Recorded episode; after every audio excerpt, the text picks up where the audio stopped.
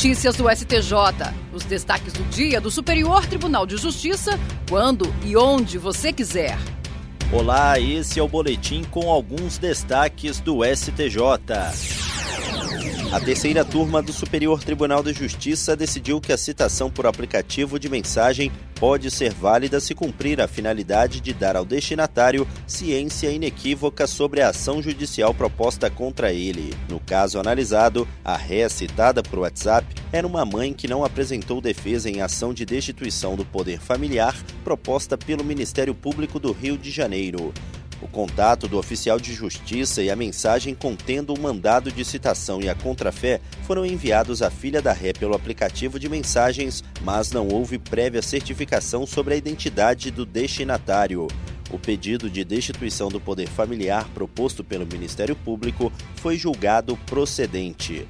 No STJ, o colegiado da terceira turma anulou a citação, considerando, entre outros pontos, que a pessoa a ser citada não sabia ler nem escrever.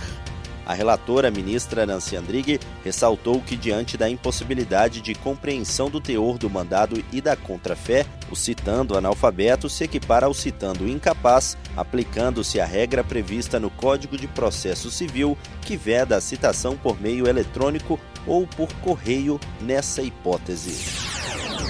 O Superior Tribunal de Justiça declarou a nulidade de um instrumento particular de confissão de dívida firmado entre duas empresas que buscavam mascarar o pagamento de propina para funcionário público.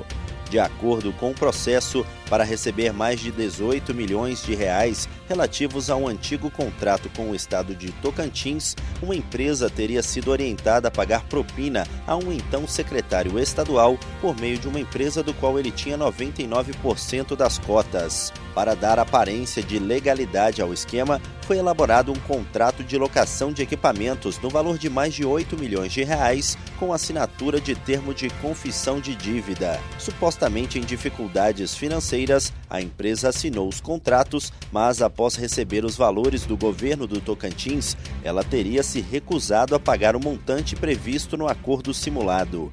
Como resultado, a empresa credora promoveu a ação de execução de título extrajudicial com base na confissão de dívida. Os devedores opuseram embargos à execução, alegando que o título era nulo decorrente de contrato simulado que foram coagidos a assinar. Em primeiro grau, foi reconhecida a nulidade do negócio jurídico, mas o Tribunal de Justiça de Goiás reformou a sentença. No STJ, o colegiado da terceira turma deu parcial provimento ao recurso especial. A relatora, ministra Nancy Andrighi, entendeu ter ficado demonstrada a simulação do título executivo.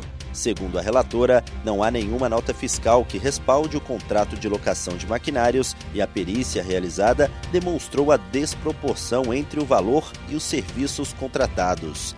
Ao reconhecer a simulação do negócio e extinguir a execução, a ministra observou que eventuais ilicitudes estão sendo apuradas em ação de improbidade administrativa já instaurada.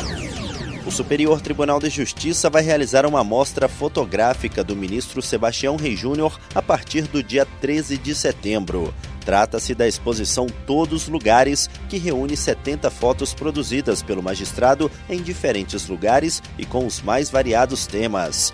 Organizada em blocos, a exposição congrega assuntos e contextos diversos de personagens em diferentes cenários a manifestações políticas. A mostra Todos Lugares poderá ser visitada até o dia 13 de outubro, de segunda a sexta-feira, das 9 horas da manhã às 7 horas da noite. E esse foi o STJ Notícias de hoje. Se quiser ouvir mais, acesse o Spotify ou o SoundCloud do STJ. Tchau, tchau. Notícias do STJ, uma produção da Secretaria de Comunicação Social do Superior Tribunal de Justiça.